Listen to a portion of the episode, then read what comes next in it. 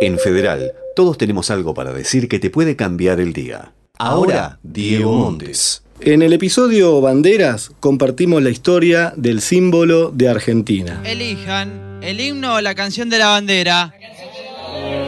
Alta en el cielo un águila guerrera, audaz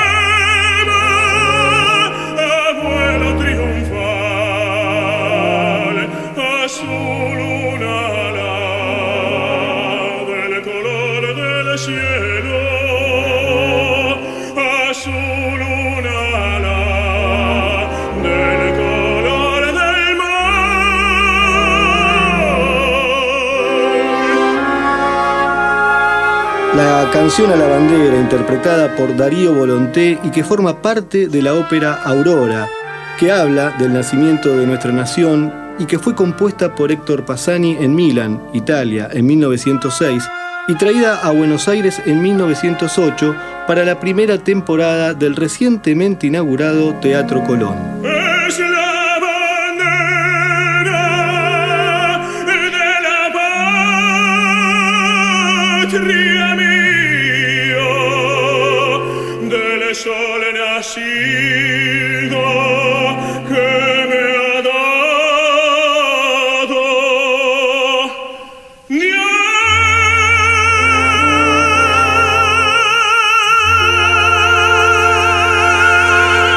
Tanto emocionó y conmovió a la audiencia este área que la adoptamos como canción patria y la llamamos Aurora en honor a esa ópera.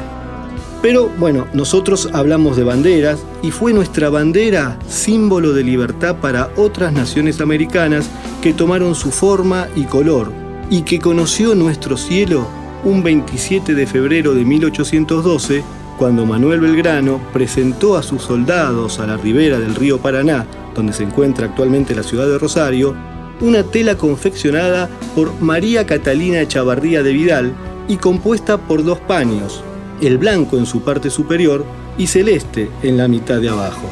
Esos colores, dijo Belgrano, fueron tomados de la escarapela. Luego fue bendecida en Jujuy y jurada por los soldados del Ejército del Norte al margen del río El Pasaje, posteriormente denominado juramento.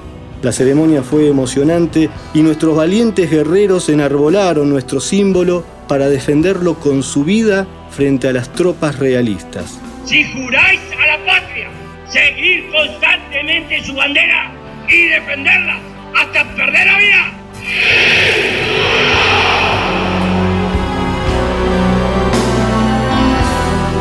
En la localidad de Macha, en Bolivia, se encontraron dos banderas que datan de aquellos años y una de ellas tenía los colores dispuestos como hoy la conocemos. Pero tenemos que decir en realidad que muchos historiadores no coinciden en la significación de sus colores y nosotros, para explicarlo, vamos a remontarnos a la Revolución Francesa. Vamos a una Europa convulsionada con los ideales propuestos por aquella revolución y un joven belgrano estudiante de leyes en España y empapado del pensamiento filosófico de autores como Rousseau, Montesquieu o el pensamiento liberal de Adam Smith. Belgrano regresa al Río de la Plata con nuevos ideales, un verdadero intelectual, fisiócrata, que entendió de ruptura pero también entendió de guiños es que los franceses dejaron el color blanco en su bandera para sostener el vínculo de la República con la monarquía. Por ello, posiblemente, los colores de nuestra bandera fueron tomados de una banda cruzada que exhibían los reyes Borbones. El color de los Borbones en realidad era el blanco, pero la banda celeste y blanca que usaban es la de la Real Orden de Carlos III, quien los tomó a su vez oficialmente de los colores de la túnica y del manto de la Virgen de la Inmaculada Concepción, patrona de España. Otra versión está basada en la primera invasión inglesa. En 1806, don Juan Martín de Pueyrredón juntó una tropa de soldados y voluntarios en Luján y les dio como estandarte el de la Purísima Concepción, de colores celeste y blanco, y a cada uno un par de cintas, una celeste como el manto de la Virgen de Luján y otra blanca como su vestido. Con ellas combatieron y así se hicieron conocer. Este sería el antecedente de la escarapela en el que fundamentara en sus escritos Belgrano para tomar los colores de la bandera. Para el caso lo que podemos decir es que nuestra bandera debe sus colores entonces a la conjunción de la monarquía y el cristianismo. El Sol de Mayo aparece en 1818 como representación del dios solar inca, denominado Inti.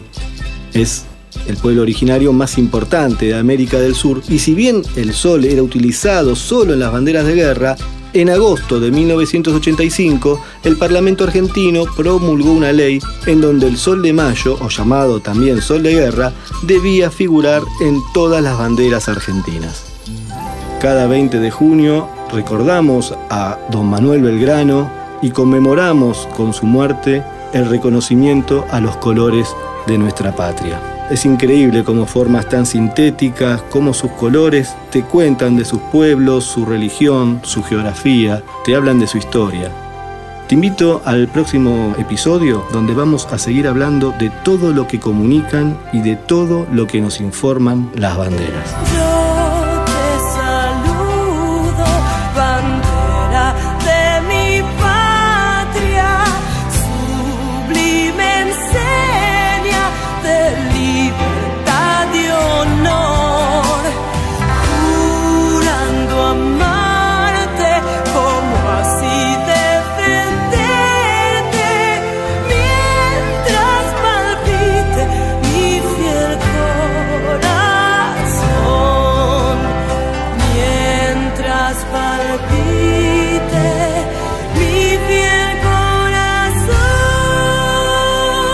Seguí los podcasts de Federal en fmfederal.com para cambiar tu día todos los días.